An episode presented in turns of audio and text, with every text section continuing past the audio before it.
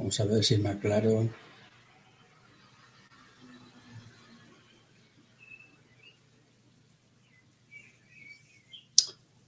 Hola. ¿Qué tal? ¿Cómo estáis?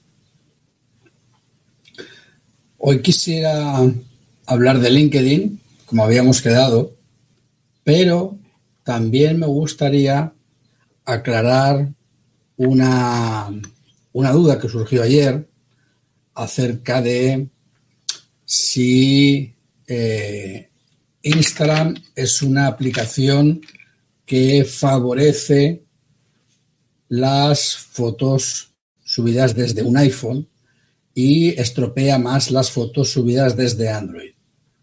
Entonces yo quisiera eh, hablar de ese tema y solucionarlo porque es una duda que eh, es un comentario que a mí jamás me habían hecho y he estado haciendo investigación. Investigación y pruebas y he estado, bueno, pues averiguando, por ejemplo, cuál es el peso que tiene una fotografía en Instagram de promedio. ¿Cuál es el promedio del peso de las fotografías en Instagram? Y el promedio del peso de las fotografías de Instagram, a ver si encuentro aquí en mi carpeta, el promedio del peso son unos 60 o 70 kilobytes. 60 o 70, incluso menos. Hay casos raros de pasar de 100, pero la mayoría están en torno a los 50 o los 60 kilobytes. 50, 60, 80. Así que, que em, Instagram comprime una burrada las fotos y no es que las comprima porque se trate de un, de un Android, las comprime porque em, Instagram no se puede permitir el lujo de que cuando tú entres en tu, en tu cuenta a ver las fotografías publicadas por la gente, esas fotografías tarden un huevo en cargar. No pueden tardar una barbaridad, tienen que tardar muy poquito. Y para que tarden muy poquito, tienen que pesar muy poco. Por lo tanto, es muy raro que una fotografía en Instagram pese más de 100. De hecho, yo he hecho pruebas de mil maneras y lo más que he conseguido es que una foto pesara 150 kilobytes. Pero lo normal es de las fotos es que pesen alrededor de 50 o 60 kilobytes. Es decir, muy poquito. Eh, y eso lo he hecho de dos maneras. Lo he hecho cogiendo una fotografía de 24 megapíxeles y subiéndola directamente y lo he hecho cogiendo la fotografía y recortándola primero en Photoshop a 640 por 640, que es lo que toca, que es el tamaño real de Instagram. Y eh, he comprobado que es curioso, pero la fotografía de, de 24 megapíxeles, subida directamente desde Instagram, sin recortar en el Photoshop, eh, Instagram no la estropea. No, no la estropea, no la comprime. Le deja todo el le deja toda la definición. Si yo cojo esa fotografía y la recorto a 640 por 640 y la guardo en Photoshop y luego la subo a Instagram, se ve peor. Se ve peor. Pierde un pelín de calidad. ¿Vale? Eh, buenas tardes, Ricardo. Eh, entonces, y, yo, tengo un Android, no tengo un iPhone, ¿eh? ¿Vale? Es decir, una foto original de 24 megapíxeles subida desde Dropbox a Instagram y desde Instagram recortada al tamaño cuadrado de Instagram 640 por 640 me ha dado más calidad que esa fotografía la recorto yo en Photoshop, la guardo yo en Photoshop a la máxima calidad y la subo después con Instagram. ¿Vale? Y eso es una prueba que he hecho y que ahora luego cuando haya más gente en, el directo de Facebook, porque ahora mismo en el directo de Facebook eh, creo que son dos gatos. No creo que sean muchos más. Eh, ah, cinco gatos. Cinco gatos. Eh, hola Arturo. Pues eh, sí, mira, voy a hacer una cosa. Voy a compartir, voy a compartir la pantalla. Vale, porque yo creo que esto es mucho, muy fácil si se comprime la, se la pantalla. Voy a quitar los textos. Voy a compartir pantalla.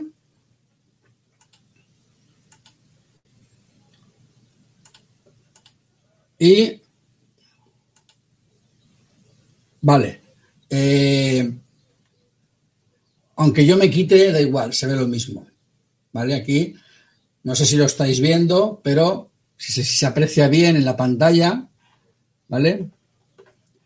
Pero estamos, fíjate, esta galería, que es la galería, vamos a poner la vista de las fotos. Esas fotografías son fotografías mías hechas con mi teléfono. Hechas con mi teléfono, ¿vale? Esta, que es la que tiene más cantidad de datos y de colores mezclados, justamente es la que más pesa, 136 kilobytes. Es la que más pesa, la que tiene más detalle, cosa lógica. Esa fotografía hecha con el teléfono, no hecha con el teléfono y luego recortada, sino hecha directamente desde la aplicación de Instagram. Es que no es lo mismo hacer la foto con el teléfono y luego pasarla a Instagram que hacer la fotografía directamente con la aplicación de Instagram. Esa fotografía está hecha directamente desde la aplicación de Instagram. ¿Vale? Y ahí en la aplicación de Instagram la he, pues eso, guarreado, que se suele decir, ¿no? Es decir, le he puesto filtros de contraste, de nitidez, de no sé qué, tal, ¿vale? Y le he dado ese aspecto. Esta fotografía está hecha con el teléfono desde la aplicación de Instagram. ¿Vale? Y esta fotografía pesa 136 kilobytes. Me voy a ir a esta otra galería.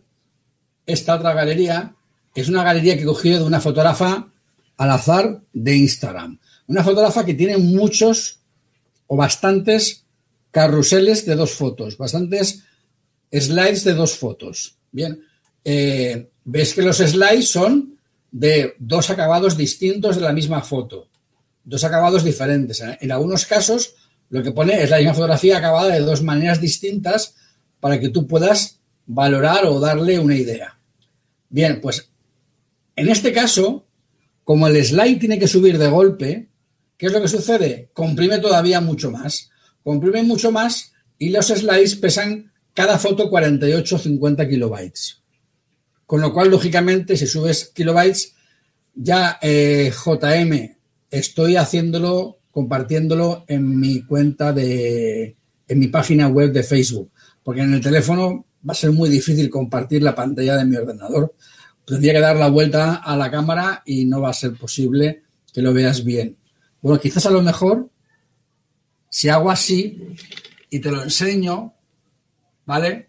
Igual ahí lo veis, ¿no?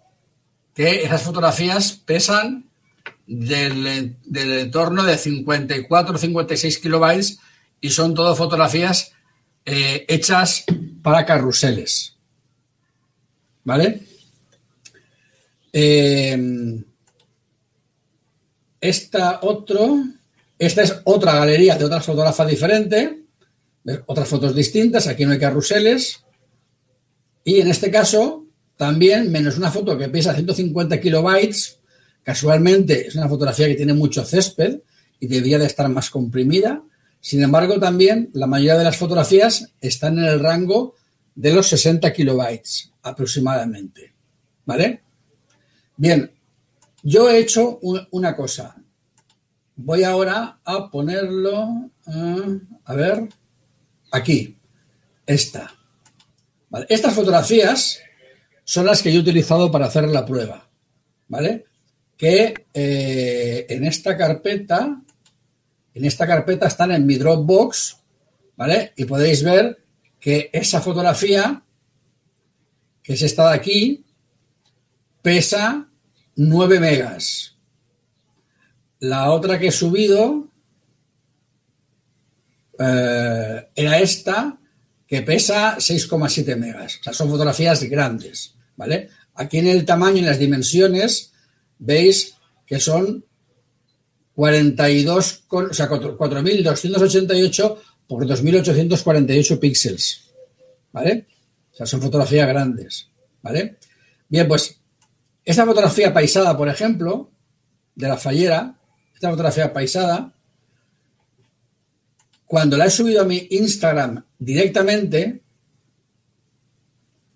sin recortar, sin, sin, a ver, ¿eh? sí, esta es, sin tocarla, solamente es Instagram la que, el, quien toca la foto, ¿vale? Eh, quien recorta y reduce la foto, pues vemos que conserva bastante del, del, detalle de la foto. Es decir, se ve bastante bien el detalle. Sin embargo, si me voy a la última, que la última la he recortado yo en el Photoshop y la he guardado a 140, a 140 kilobytes, aquí se aprecia bastante que está mucho más pixelada y que pierde mucha calidad. ¿Vale? Entonces, eh, pese a lo que cabría pensar, es más conveniente subir la foto directamente desde el ordenador, eh, o mejor dicho, la foto original más grande que tengas, súbela directamente a Instagram. Y luego cuando la subas a Instagram, eh, que eso sí que es algo que, a ver, eh, vamos a ver si puedo compartiros la pantalla de mi teléfono. Eh, un segundito que abra la aplicación.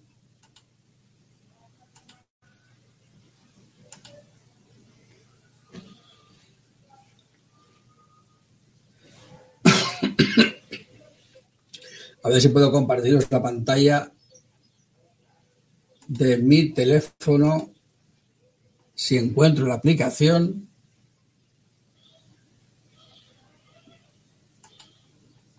¿Dónde estás? Que no te veo. Aquí.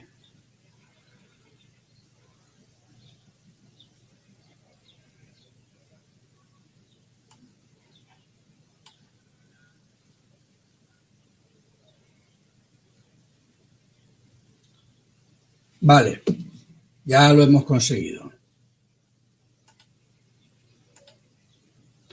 No, me he equivocado de pantalla. Ahí. Vale, ahí tenéis el, eh, el teléfono. ¿Vale? Entonces, para... Vamos a ver si ahora yo pudiera uh, conectarme a, a Dropbox. Aquí no tendré Dropbox. Aquí no tendré Dropbox. Vaya, pues es una lata.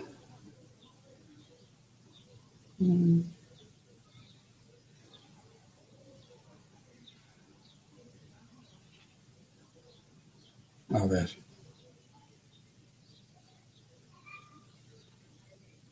¿Quieres escribir?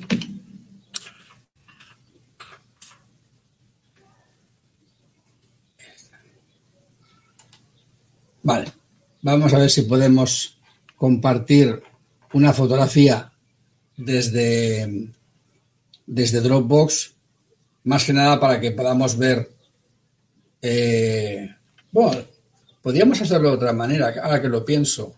Sí, vamos a hacerlo, vamos a hacerlo con el teléfono Vamos a hacerlo con el teléfono, no con Dropbox, porque este teléfono tiene una cámara de fotos bastante aseada.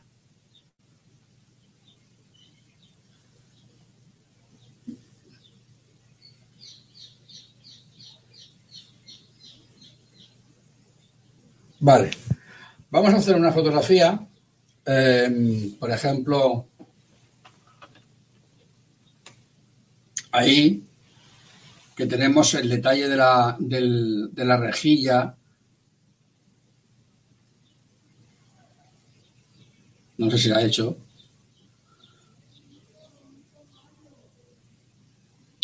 Ahora. Pero me la ha hecho movida porque tiene el placa tan fuerte. Ah, no. Vale, la ha he hecho bien. Bien. Uno de los trucos. Sí, sí que está movida. Bueno, voy a hacer otra. A ver si ahora me sale mejor. Ahí. Venga. Uno de los trucos o dos de los trucos que yo utilizo para que las fotografías hagan mejor en Instagram es, por una parte,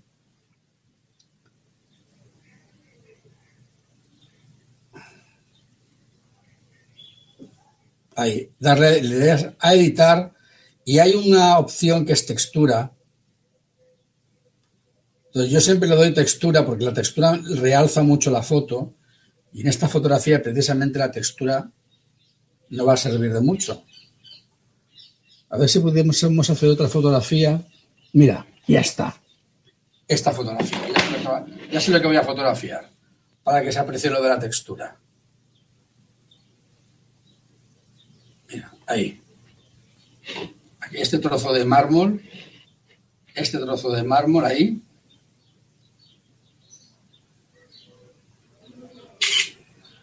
Ahí, eso es. Vale, fijaros cómo cambia al añadirle textura. ¿Ves? Yo creo que se nota bastante la diferencia. Entonces le añadimos textura, le ha puesto al máximo. Luego me voy a la nitidez, le añado un poco. En el vídeo que me pasó vuestro compañero decía 30, yo soy muy bruto, le pongo más, ¿vale? Y a veces, a veces puedo jugar con el tema del brillo, el contraste, dependiendo, eh, o la saturación, dependiendo de lo que me interese.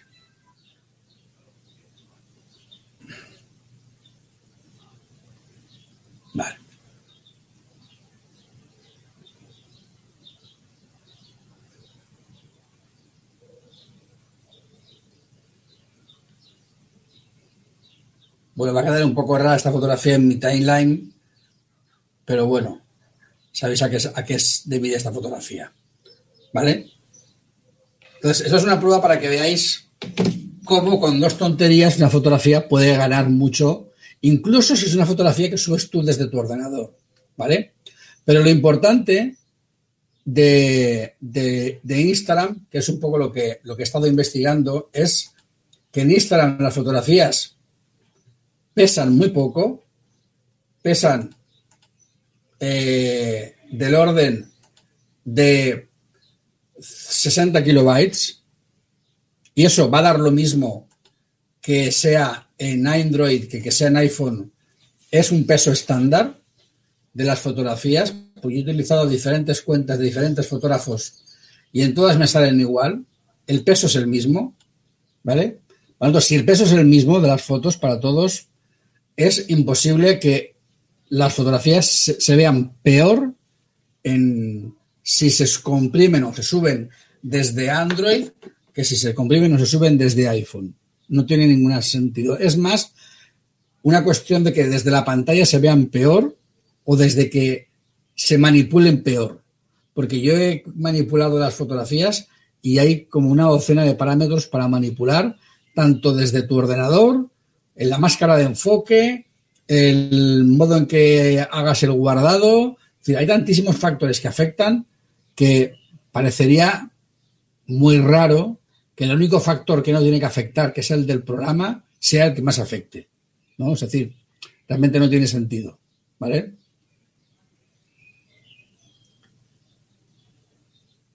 Eh, a ver, piensa una cosa, Ricardo, que tú subes la foto ¿vale? Y cuando subes la foto, lo primero que hace eh, Instagram es, si la subes desde tu ordenador, es recortarla. Primero que nada la recorta, ¿vale? La recorta a 640 por 640. Enseguida lo que hace es que le reduce el peso, la va comprimiendo hasta que el peso esté en el límite que considera Instagram que vale. Luego a partir de ahí te la muestra y te enseña un previo, que no es la foto definitiva, un previo de cómo va a quedar el filtro. Si tú, digamos, das OK al filtro, lo aplicas sobre la foto. Lo que no va a pasar nunca después de aplicar el filtro es que vuelva a comprimirla, porque ya la ha comprimido. Simplemente modificará esa fotografía, ¿vale? Entonces no va a perder más calidad y más peso, porque realmente lo hace sobre la foto ya comprimida, ¿vale? Bien.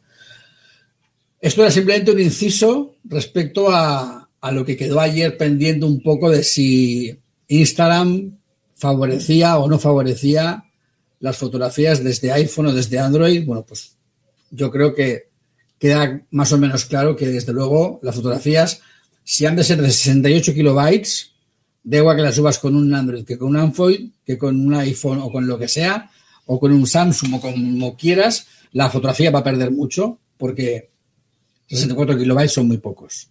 Con lo cual, evidentemente, la foto tiene que perder. ¿Vale? Y perderá eh, más o menos en función del tipo de foto que sea. Y se notará más en unas fotos que en otras. Y se notará más según si la has enfocado mejor o peor. Pero la aplicación no debe de ser la causante de esa pérdida de calidad. Bien, eh, dicho esto, dicho esto, vámonos a Aquí me había dejado esto abierto, pero no hace falta ya. Vámonos al tema de LinkedIn, ¿vale? A ver, al tema de LinkedIn, eh, que es el tema que tocaba hoy. Mi primera pregunta, ¿vale? Es, ¿por qué razón quieres estar en LinkedIn? Sea, si quieres estar en LinkedIn, ¿por qué razones? ¿Para qué? ¿Qué vas a hacer en LinkedIn? ¿Qué harías en LinkedIn? Porque claro, aquí el tema está que dice, sí, sí, cuéntame qué hacer en LinkedIn para que mi, para que no sé qué, pero ese no sé qué aún no lo sé. O sea, ¿qué queréis hacer en LinkedIn? Porque eh, ¿tenéis claro que tenéis que estar en LinkedIn?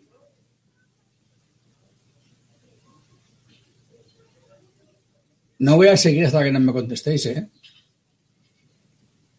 O sea, ¿para qué estáis en LinkedIn? ¿Por qué? ¿Cuál es la razón? Dame una razón de peso para que yo os explique qué hacer en LinkedIn. Buscar trabajo. Hombre, buscar trabajo. Ricardo dice que es la vieja del visillo. Conocer profesionales. Bueno. Mm, ¿Qué más? Venga, que hay. Solamente he leído dos respuestas. He oído dos respuestas de dos personas. Buenas, Jesús. A ver, ¿qué más?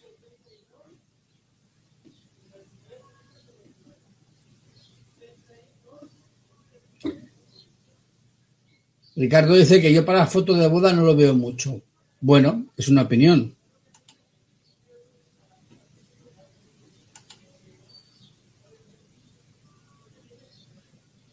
A ver, ¿qué más le, le podía poner?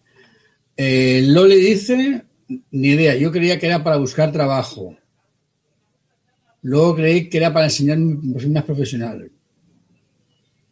Y Ricardo dice, para hacer a empresas corporativas Vamos, que no lo tenéis claro. Que realmente no sabéis. O sea, LinkedIn está ahí y si creáis un perfil es un poco de a ver qué suena. O sea, no tenéis una estrategia clara. No parece que haya una estrategia clara. Bien, lo primero que tenéis que pensar, ¿vale? Eh, joder, Luis, es que tú eres muy técnico, ¿eh?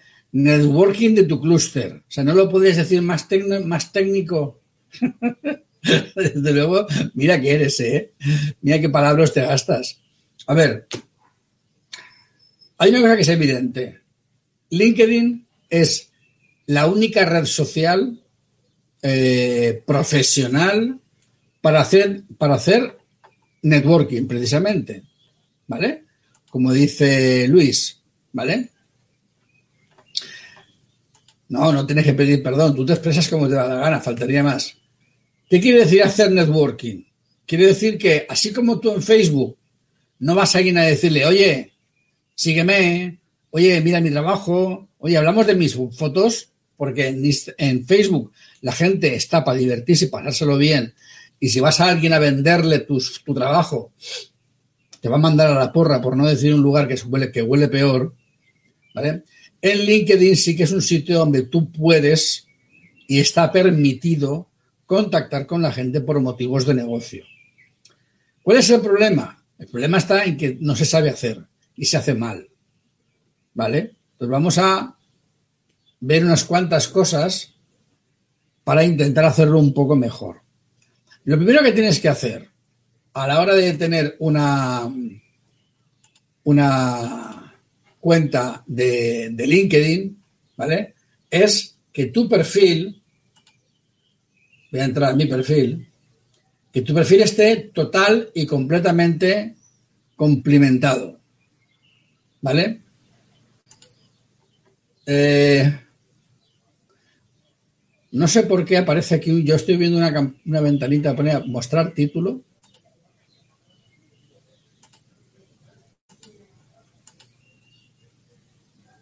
¿Vosotros veis una, un cartel que pone mostrar título en mitad de la pantalla?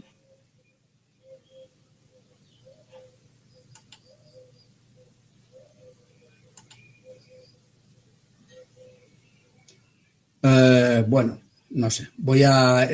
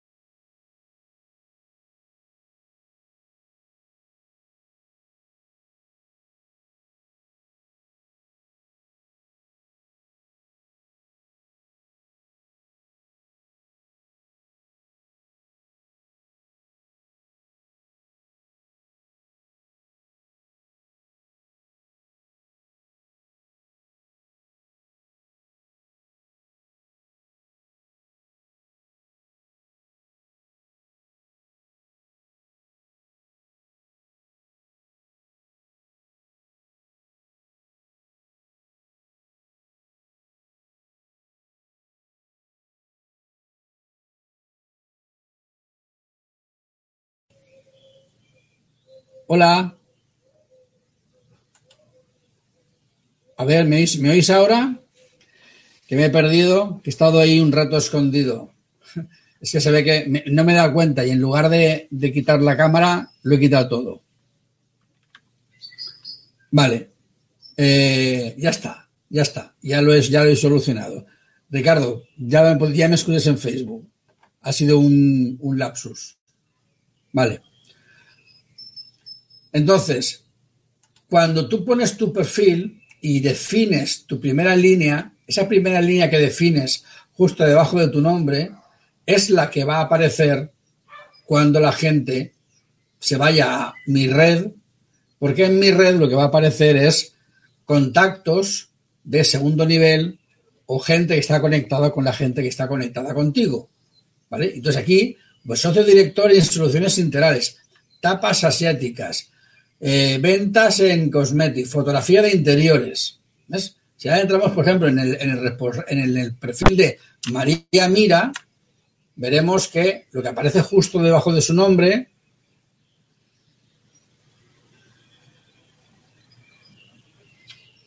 es justamente fotógrafa de interiores. ¿Ves? Eso que aparece aquí, eso que ha puesto ahí aquí abajo, es justo lo que yo veo aquí. Si tú eso no lo rellenas bien, puedes encontrarte con cosas bastante absurdas. ¿Vale? Por tanto, es muy importante que rellenes bien tu perfil para que la gente pueda contactar contigo. ¿Vale? Luego, por ejemplo, ayer me, me comentabais sobre el otro día acerca de los hindús, los hindús que retocan fotos. Este no es hindú, pero este me ha pedido amistad hoy la iba a borrar, pero no la borra para que la veáis. ¿Vale? Este caballero, que se llama, no sé pronunciar su nombre, Mahafuz, Mahafuz John, de Estados Unidos. Y lo que dice de este hombre, lo que dice él, es que tiene una empresa de photoclipping. Es decir, que se dedica al trabajo de recortar y tocar, o sea, retocar fotos, ¿vale? Fotoeditor y, diseñador. Y por el nombre que tiene, el nombre de pila que tiene, me da la impresión de que este señor no es oriundo de Estados Unidos, sino que es un inmigrante eh, que seguramente pues nació en la India, en Pakistán o algún sitio parecido. Da igual. La cuestión que justamente su trabajo, sus aptitudes son Adobe Photoshop, Imagen Manipulation, etcétera, etcétera. Esta persona es la típica persona a la cual tú podrías contactarla y decirle, oye, ¿me retocas las fotos de la boda? Em, ¿Qué me cobras?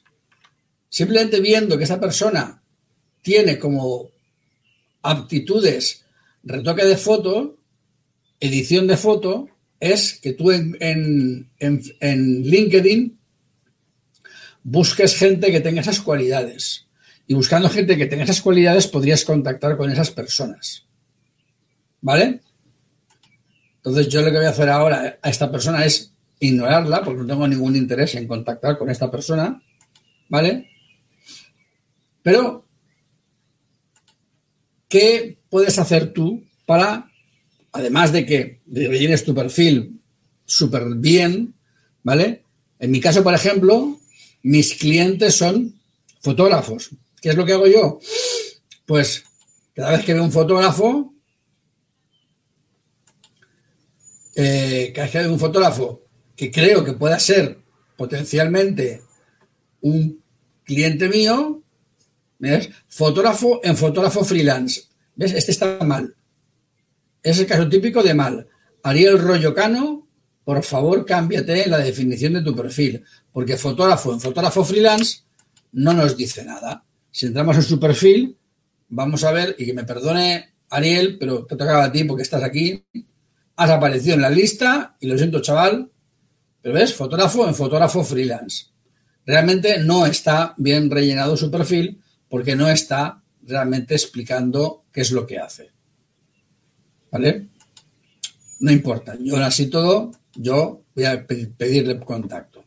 Bien, eh, tú pides contacto a diferentes personas. Mira, Mónica, hablando del tema de los retocadores, ¿vale? Decidme a mí qué es lo que veis. ¿Vale? Mónica Acker, Managing Director a Clipping Expert Asia, Bangladesh. Y te enseña unas fotografías, una horrible y una retocada que queda un poco mejor. Mm, no parece que es, dice, Bulk Photo Editing Service, 3.000 eh, imágenes por día, eh, eh, entre 4 y 12 horas, no sé qué. Pues me parece a mí que esta chica es candidata que os retoque las fotos, ¿no? Podríais hablar con ella. Si lo hace bien y a buen precio, os ahorráis un montón de trabajo. Trabajo que te podríais disponer. Entonces, ¿para qué sirve LinkedIn? Por ejemplo, para esto. Para poder subcontratar. Para poder buscar socios eh, sinérgicos. Un socio sinérgico es un socio con el cual te alías para eh, que los dos ganéis. Ella gana dinero, tú ganas tiempo libre. ¿Vale? Y lógicamente esta chica estará en contacto con un montón de gente y aquí tiene su perfil, toda su experiencia y por tanto puedes perfectamente saber hasta qué punto esta persona está capacitada o no para retocarte las fotos. ¿Vale? Bien. Maneras de poder eh, contactar con gente. Una es irte a mi red y ir mirando a ver qué es lo que aparece y a quien aparece que, te gusta el perfil le pides amistad, ¿vale? Sí, David, luego lo puedes ver en diferido, no te preocupes, está grabado. Eh, esa es una manera de hacerlo, por perfiles. Otra manera de hacerlo es buscar grupos, ¿vale? No personas, sino buscar grupos, grupos de personas, digamos, que estén eh, interesadas en, por ejemplo, vamos a buscar eventos, ¿vale? Eventos. En eventos tendremos un montón de empresas de eventos, pero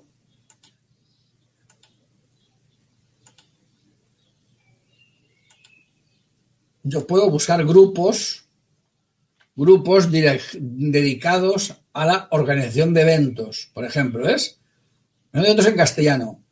¿Qué mejor para una wedding planner, por ejemplo, meterse en un grupo así, pero también los fotógrafos para fotografiar los eventos, productores de eventos. O sea,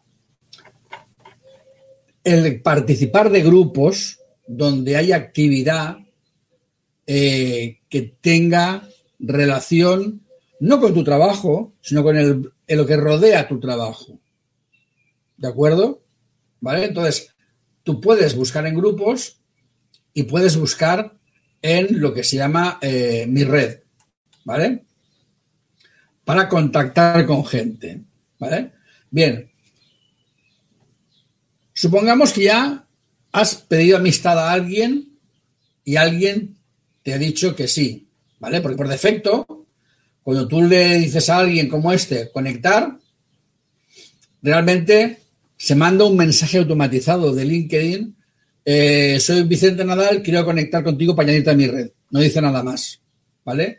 Esta persona puede decir que sí o puede decir que no, ¿vale? Si dice que sí, lo normal es mandarle un correo amable donde te propones para colaborar en proyectos conjuntos y para poder trabajar juntos en lo que, puede, en lo que pueda surgir. Y lo que haces es, a partir de ese momento, por ejemplo, imagínate este Raúl igual Zapata, ¿no? Yo le pido amistad, está pendiente, pero yo puedo perfectamente meterme ahora en su línea de tiempo, ver lo que publica. Mira, este debe ser de Valencia. Sí, a ver, Valencia de alrededores. ¿Vale? Y yo lo que puedo hacer ahora, yo puedo ver lo que publica esta persona y cuando publica algo, puedo eh, darle un like, hacer un comentario, ¿vale? Es decir, si estoy en la página de inicio, yo estoy viendo eh, los, las, las, publicaciones de la gente con la que tengo relación, ¿no? Entonces, yo veo, por ejemplo, esta fotografía, Iris Encina, fotógrafa, nueva web, tal, tal, tal. Hombre, pues yo, pum, recomendar. Le puedo hacer un comentario, muy chula, felicidades, pam, pam. ¿Vale? Y estás creando eh, este fotógrafo que ha hecho un directo sobre eh, imagen freelance corporativa de eventos, tal, tal, tal, está muy contento por el resultado. Pam, venga, pues le puedes dar un recomendar, ¿no?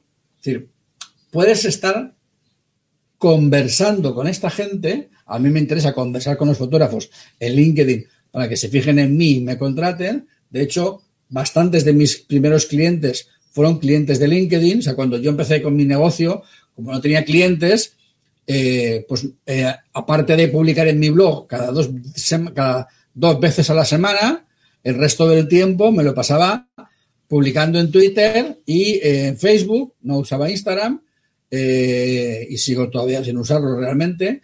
Y, y, me pasaba muchísimo tiempo en LinkedIn persiguiendo a los fotógrafos pidiéndoles amistad. Y una vez que les conseguía amistad, intentaba entablar amistad con ellos y les invitaba a que vieran mi página web, que se descargaran mi guía gratuita de no sé qué y tal. Y ahí, de ahí me salieron algunos clientes. Bastantes, la verdad. Eh, mira, ves, una empresa de, aquí hay vídeos también, también, también publica vídeos, ¿no? Aquí en, Instagram o en LinkedIn es como una especie de Facebook. Mira, Pollo Barba. Este es un fotógrafo valenciano también que también habla de temas de, de marketing es eh, buscar una foto por lugar, pero eso no tiene que ver con LinkedIn, eso es una cosa distinta. Estamos mm, cambiando de tema. Bien, eh, entonces, contactas, contactas con la gente, intentas entablar una relación, una amistad, siguiéndole, haciendo comentarios a su contenido, eh, haciendo que no parezca que le sigues por el interés, aunque sea verdad, ¿de acuerdo? Y luego además tú tienes que también hacer tus propias publicaciones, ¿vale?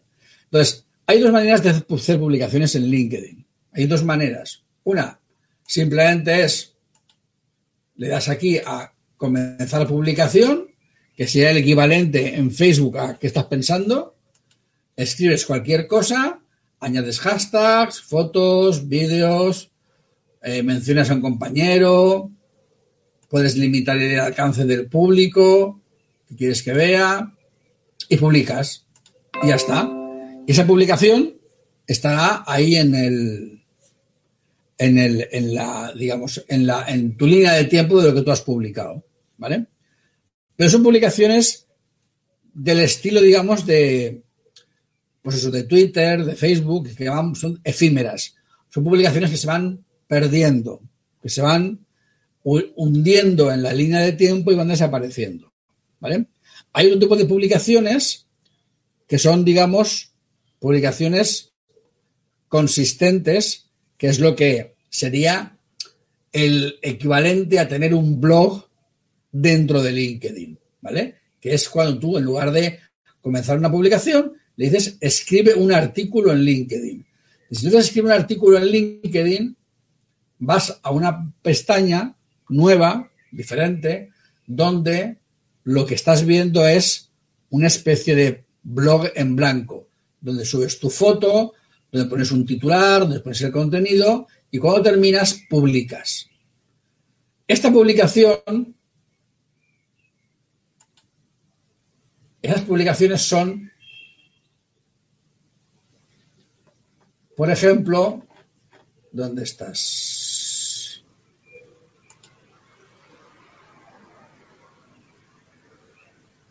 pero un poco porque luego el problema es encontrar dónde están las publicaciones. Eh,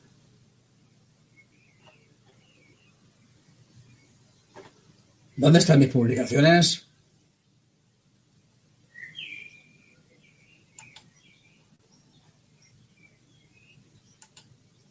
Vale. Artículos.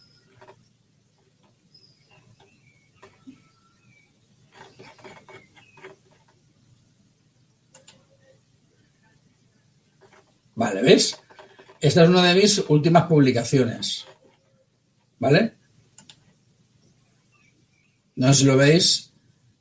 Cuando entras en, cuando entras en, en tu perfil y vas a gestionar publicaciones de actividad, en publicaciones de actividad, las publicaciones sería, eh, digamos, el equivalente a lo que publicas en tu muro, ¿vale? Pero los artículos son lo equivalente al blog. Pues está un poco enrevesado, porque la verdad que muy claro no queda, ¿vale? Pero fíjate que estas que pone artículos son los que yo escribo y redacto con enlace. Eh, aquí está cargando algo que no termina de cargar. Bien, un vídeo, ¿vale? El vídeo de YouTube, ¿vale? Y en algún lugar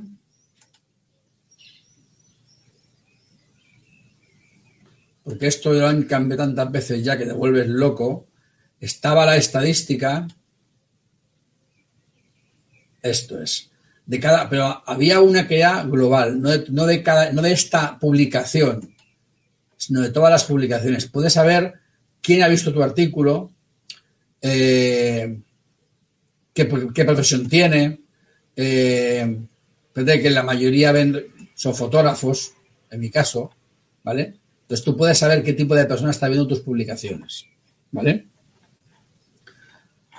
Entonces, ¿qué motivo tiene que tú hagas publicaciones? Lógicamente, pues que seas referente en el LinkedIn. Es decir, cuando tú publicas algo en LinkedIn, la gente que te sigue se entera. ¿Vale? Eh, lógicamente, eh, el contenido que tú puedes publicar en LinkedIn puede ser un calco, una copia de lo que has escrito en tu blog, pero tiene que tener relación con el tipo de perfil de gente que está en LinkedIn y con el tipo de perfil de gente que quieres atraer. ¿Vale? Entonces, eh, hablabais antes de si para un fotógrafo de boda tiene sentido o no, o no tiene sentido estar en LinkedIn. A ver, un fotógrafo de boda puede estar en LinkedIn perfectamente porque puede contactar con empresas que organizan eventos, con salones de banquetes, eh, puede perfectamente tener un buen currículum y publicar contenido interesante y ser contratado por empresas para hacer fotografía de empresas, aunque se dedique a hacer bodas, porque qué mal te va a hacer hacer una fotografía de empresa, ¿no? Es decir, eh, pero hay que tener en cuenta que estás buscando o clientes finales o grupos para contactar y en esos grupos hacer sinergia y buscar socios, ¿vale? O estás buscando eh, clientes empresariales, ¿vale? Es decir, normalmente aquí vas a encontrar clientes empresariales. No quiere decir que no encuentres un cliente individual, o sea, una novia, por ejemplo, ¿vale? Pero una novia es más lógico buscarla en Instagram que no buscarla o en Pinterest que no en LinkedIn. ¿Vale? Entonces yo como fotógrafo de boda en LinkedIn buscaría sociedad o asociamiento o buscar colaboración con empresas organización de bodas o con eh, productoras de vídeo o con empresas que me puedan ayudar o con retocadores para que me retoquen las fotos y me las hagan más rápido y más baratas. Es decir, buscaría la manera de ayudarme en el negocio. ¿Qué necesito? Una especie, digamos, de asistente virtual, alguien que me trabaje dos horas al día como, como digamos, como secretario o como secretaria para llevar mi agenda, pues eso lo puedo encontrar en, LinkedIn, ¿no? Si yo puedo encontrar en LinkedIn un montón de perfiles que me pueden ayudar a gestionar mi negocio de un modo más eficiente. Y eso es dinero también que ahorras, ¿vale? Eh, no sé si, lo si entendéis lo que quiero decir. ¿Vale? Entonces, por una parte está lo que tú publicas, que tienes que publicar de modo más o menos constante, como en todas las redes sociales. Por otra parte está las reacciones que tú haces a las publicaciones de los demás, precisamente para hacerles ver que estás ahí, no por el interés, sino para realmente hacer amistad con ellos. ¿Vale? La participación en los grupos, aportando contenido y siendo activo. ¿Vale? Rellenar bien el perfil. Y básicamente es eso.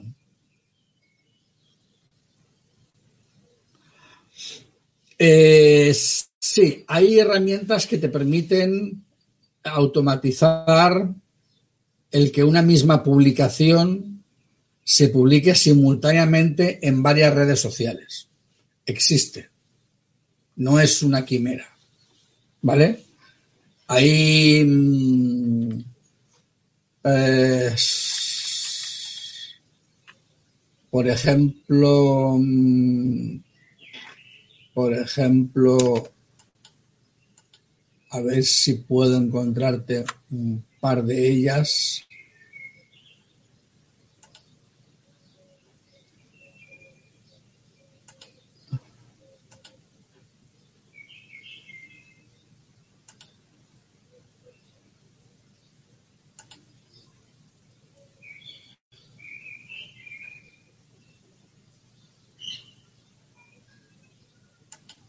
Espérate un segundo, porque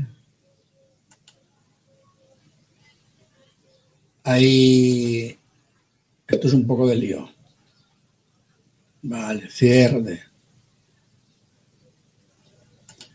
A ver si consigo enseñártelo.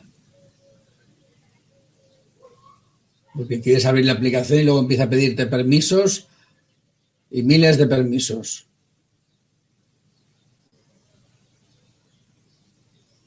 Ah.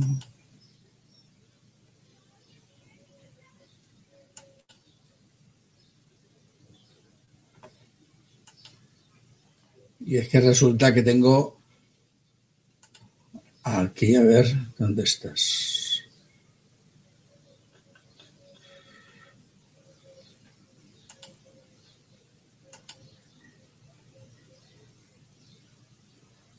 Ay, venga, permitir, sí. Lo tengo en otra pestaña del navegador y no lo estáis viendo.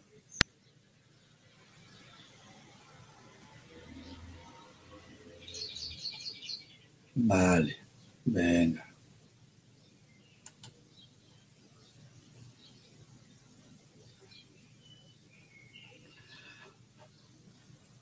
A ver, voy a ver si me lo llevo hasta, a esta ventana.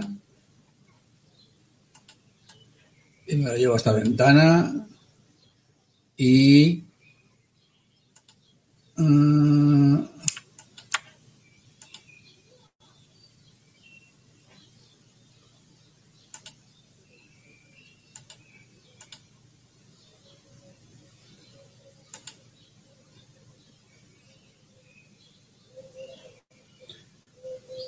Bueno, estas. A ver. Eh, había otra más por aquí.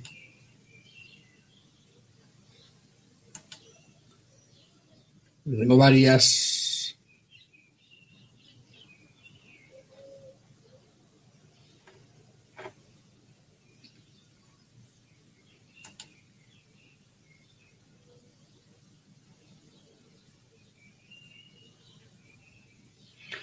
Vale, vamos a ver.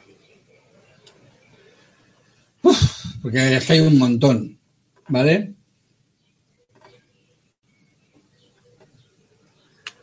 A ver, eh, por ejemplo, SocialBee. SocialBee es una aplicación donde tú puedes generar un calendario ¿eh? y eh, en este calendario tú puedes eh, publicar, pues imagínate que yo quiero, a ver, quiero publicar algo aquí, eh, y yo puedo decir que sea en Facebook, en Twitter, en mi página de Facebook, en mi cuenta de LinkedIn, ¿vale? Y a partir de ahí creo el contenido, puedo decir la hora, el día de la semana y se programa. ¿Vale? ¿Cómo utilizo yo Social Bee? ¿Cómo lo utilizo? Yo utilizo Social Bee porque lo que yo hago con Social Bee es eh, crear, digamos, fuentes de contenido. ¿Vale?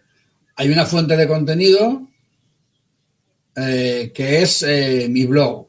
Otra fuente de contenido que es una serie de blogs a los que sigo. ¿Vale? Y entonces yo les digo, de esas fuentes, de esas fuentes que yo quiero, que lo que se llaman curated news, son, digamos, noticias seleccionadas, ¿no? Curated news. ¿Vale? Pues yo digo que las curated news se publiquen en mi página de Facebook y en mi cuenta de LinkedIn. Entonces, ¿de dónde saca esas curated news? Pues de dos, tres o cuatro blogs que yo le he configurado, coge de ahí el contenido y lo publica automáticamente. Por eso en mi página de LinkedIn siempre hay contenido que estoy publicando y en mi página de Facebook también hay contenido que siempre publico. Podría publicar también en, los grupos, pues ya sería demasiado, ¿no? O también en Twitter, pero Twitter lo tengo saturado por otra cosa, ¿vale? Esta es una herramienta que te permite programar no solamente contenido, sino programar de modo automatizado. Es decir, yo cojo una docena de blogs que me interesan, los pongo como fuente de contenido y digo, ya este contenido me lo vas publicando a tales horas, en tales días, en tales cuentas. Y de modo automático se publica. Entonces, eso, por ejemplo, se puede hacer con esta herramienta, con, con Social Otra herramienta para, para programar es esta, Promo Republic, pero esta no te permite eh, decir una fuente y que coja las noticias de la fuente, has de programar tú el contenido. Tú pones el contenido, lo programas y luego el contenido se publica, ¿vale? En las diferentes redes. Y lo bueno que tiene esta, esta, esta herramienta Promo Republic es que te da ideas. Puede ofrecerte ideas ya medio hechas, ¿vale? Y puede en tu calendario decirte, por ejemplo, para para LinkedIn o para Instagram, puede decirme, pues tienes que publicar, o para Pinterest, eh, contenido motivacional y mañana has de publicar contenido eh, de una noticia. de alguna manera, ves aquí te dice promocional, educacional, de compromiso, motivacional. Es decir, lo que está haciendo es eh, no solamente crearme un calendario, sino decirme incluso de qué tipo podría ser el contenido. Y además tengo ideas que puedo reciclar. Esto yo lo puedo coger y lo puedo editar, cambiar el texto y utilizar la foto. Y puedo utilizarlo. Esto yo lo puedo utilizar, lo puedo editar. Tengo un montón de, ideas para utilizar. Tengo un editor de, de contenido incluido parecido a, Canva. Eh, y luego una vez que lo he creado, yo puedo decir en qué redes se va a publicar el contenido y programarlo o publicarlo automáticamente. ¿Vale? Esto es Promo Republic. Otra herramienta que me gusta un poco más por otras cosas es Metricool. Metricool lo que me gusta es que tiene una herramienta brutal de analítica de tráfico, tanto de la web como de las diferentes redes sociales.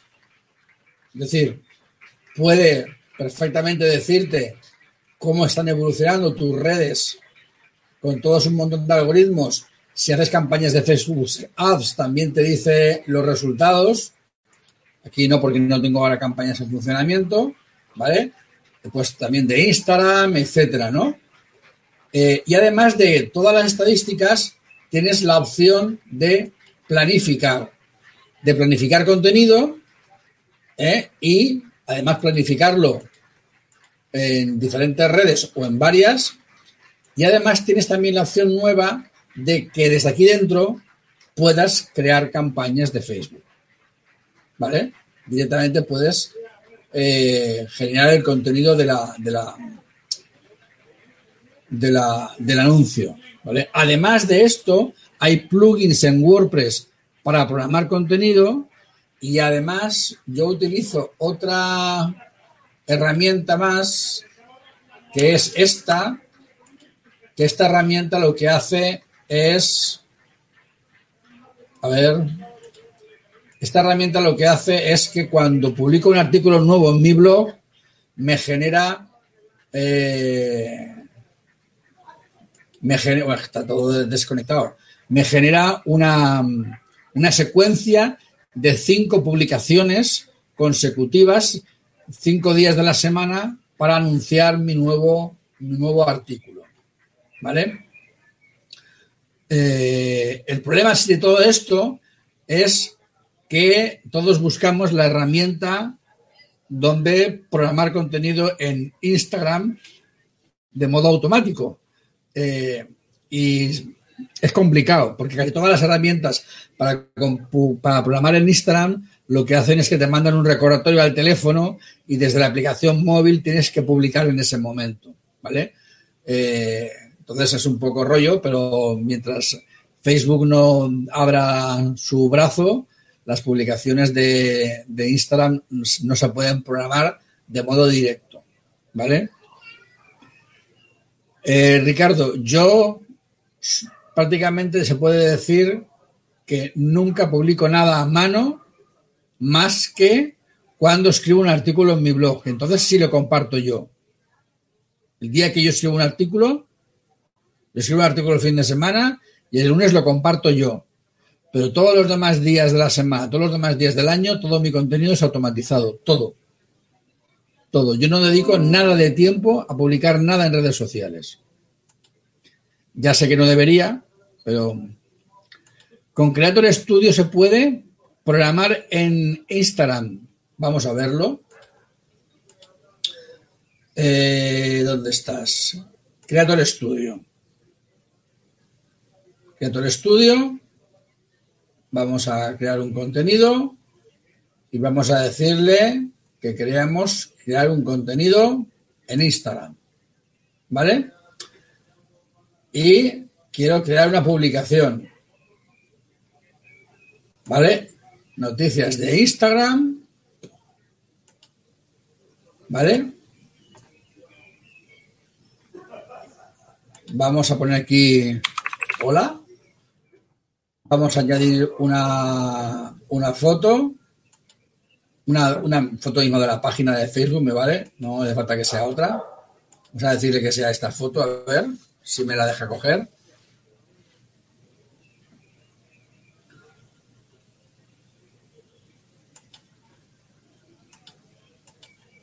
Cancelar, no me deja.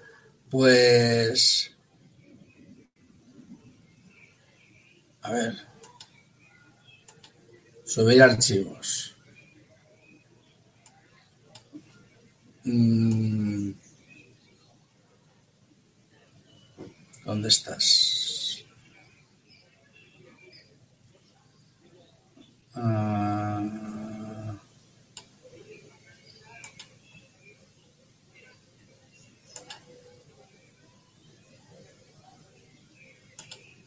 No, ¿dónde estás?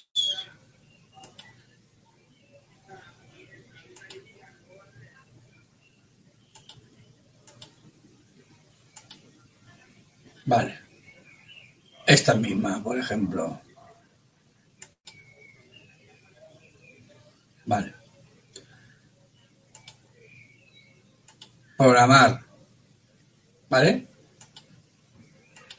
Y la puedo programar para el lunes a las 10 hora de Europa Viena. Bueno, programar.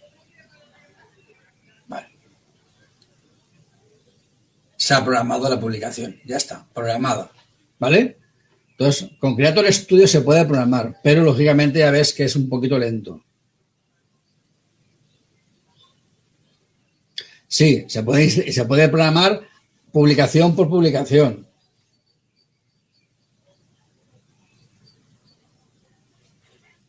No, no, aquí el tema, el tema de la, de la publicación eh, el tema de la. Voy a quitar el texto.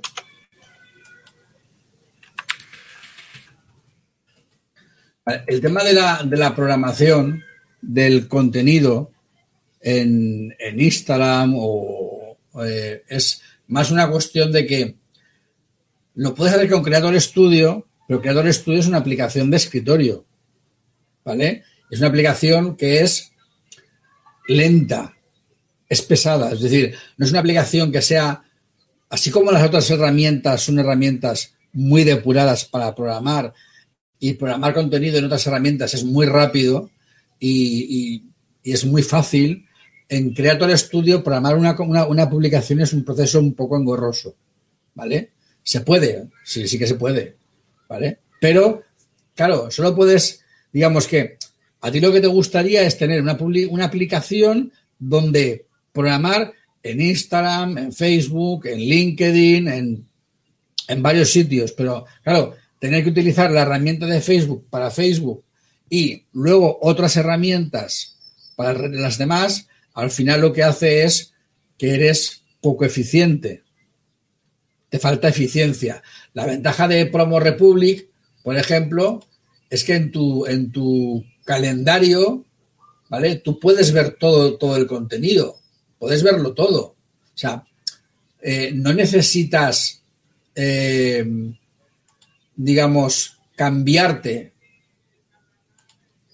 de herramienta. O sea, puedes hacerlo todo en el mismo sitio, ¿no? ¿Vale? Y lo mismo pasa con Social B, puedes verlo todo junto. Claro, tener que separarte, pues sí, se puede, se puede, pero el problema es que lo que todos nos gustaría es no tener que depender de la aplicación oficial, ¿vale? Porque si todas las empresas te dijeran, Twitter, puedes programar, pero solo con la herramienta de Twitter.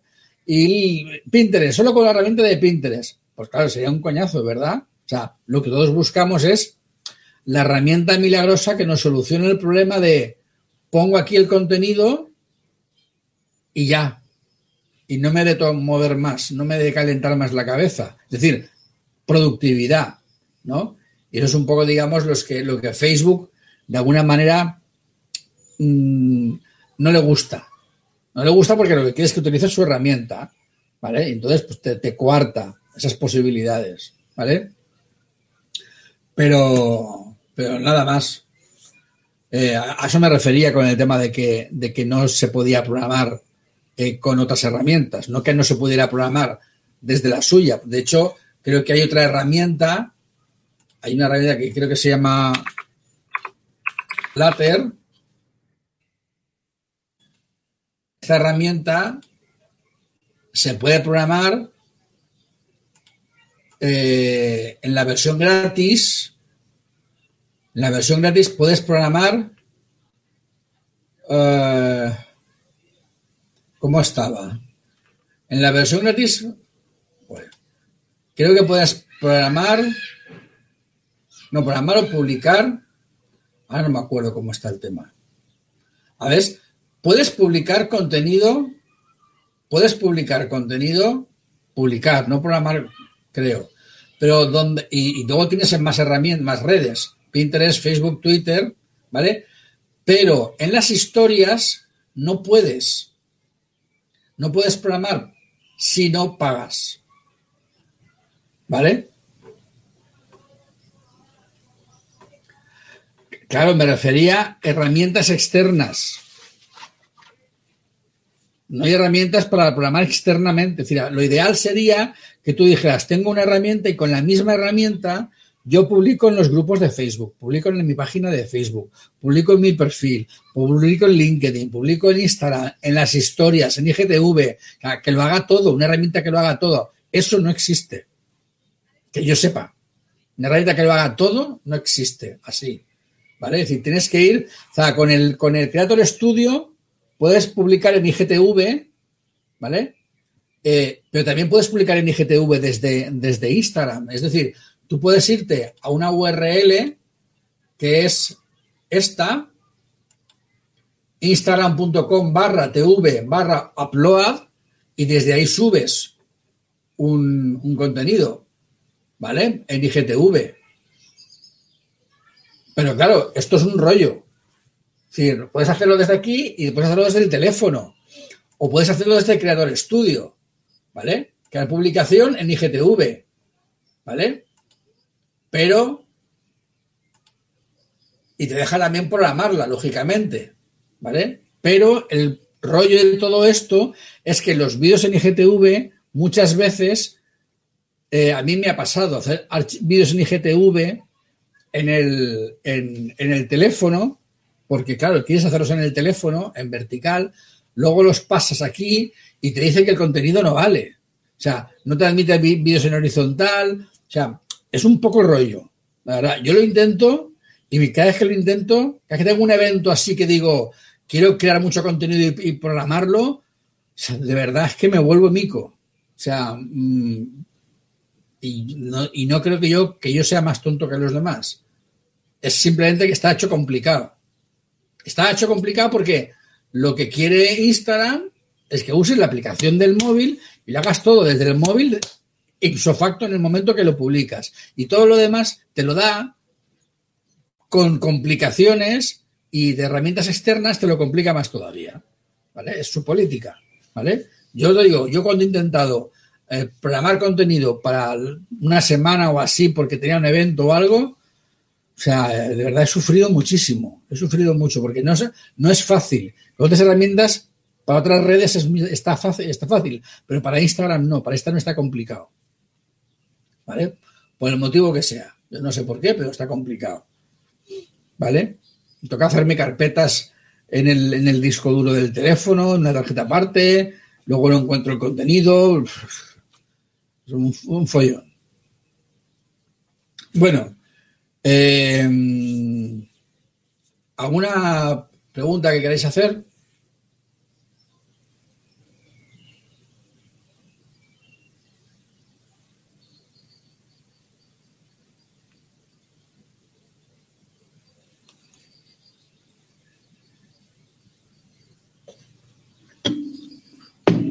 ¿Alguna pregunta antes de que me vaya a cenar?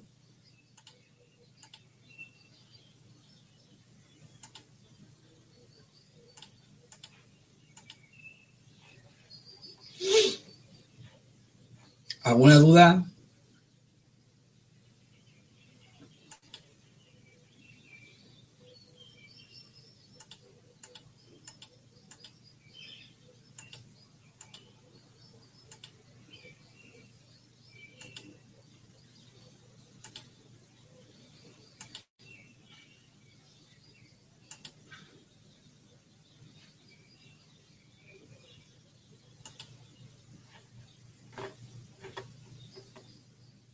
Bueno, ¿y mañana qué?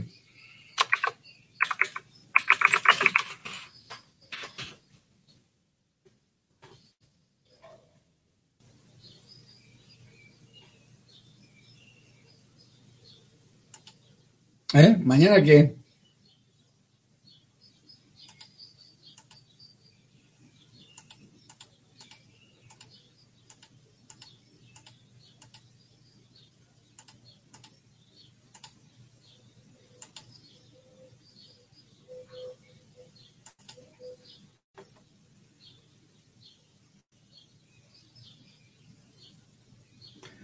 Sí, Ricardo, yo también me vuelvo loco.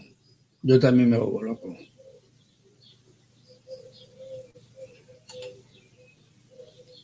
Gorgeo.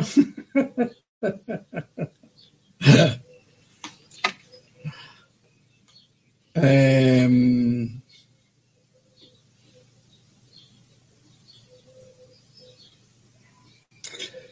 mira, yo creo que hay una cosa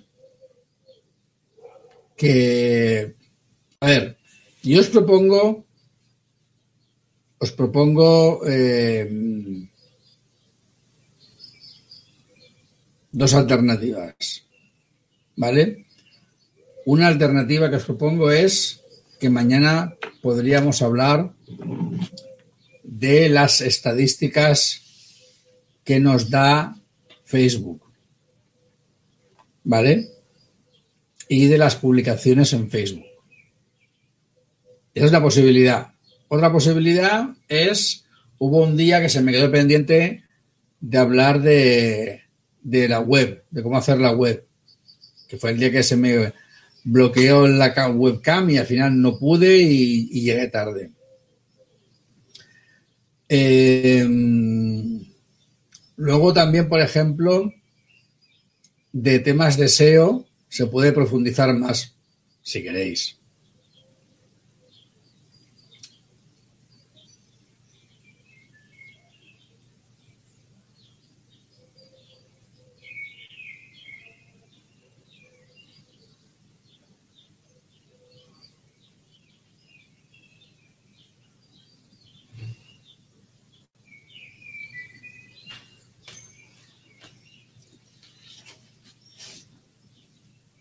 Pero venga, decirme algo, que me van a salir telarañas en la silla.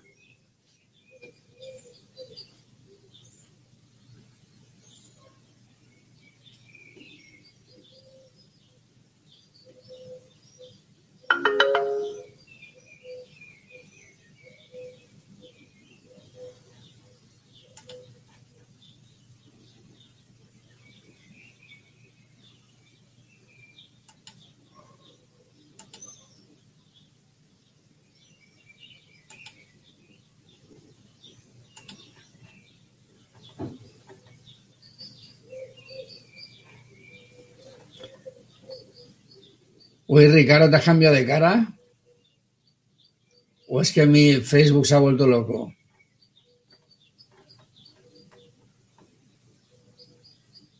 No me cuadra a mí esa, esa cara con la cara de con, el nombre de Ricardo.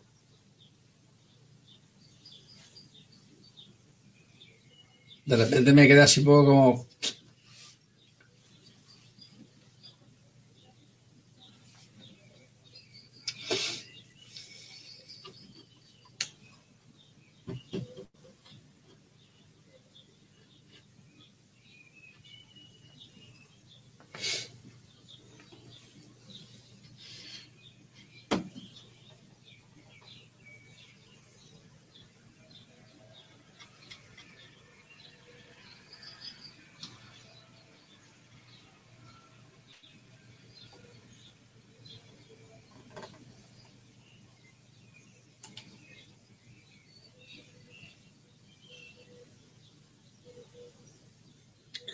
Uy, qué silenciosos estáis.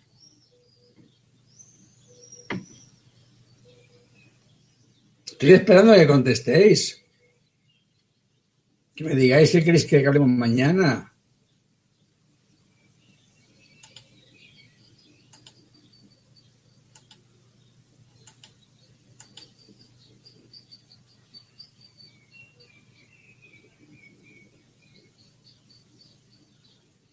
Ya, ya, ya sé que sois dos Ricardos, no, pero es que de repente se había quedado frito, se había quedado frito la, línea de tiempo en la aplicación que yo utilizo y a Ricardo Espinosa le había puesto la foto de Elvira Folguera o Folguera. Y claro, digo, esto no puede ser. Digo, aquí esto no, no tiene sentido que Ricardo Espinosa tenga la cara de Elvira Folguera. Por eso me había quedado un poco así como... Y es que se había, quedado, se había quedado bloqueado el programa y me mostraba una foto que no era.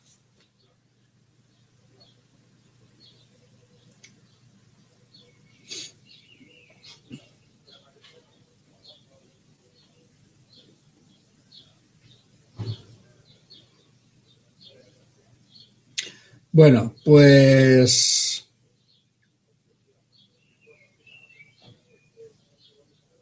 Ya se me ocurrirá algo. Ya hablaremos de algo mañana, no os preocupéis. Ser puntuales, ¿vale? Que, que así aprovecharemos el tiempo. Venga, hasta mañana. Seguramente hablaremos de algo. Pero no sé de qué. Bueno, ahora lo, ahora lo, anuncio yo en, el, en, el, en la programación, ¿vale? Venga, hasta mañana.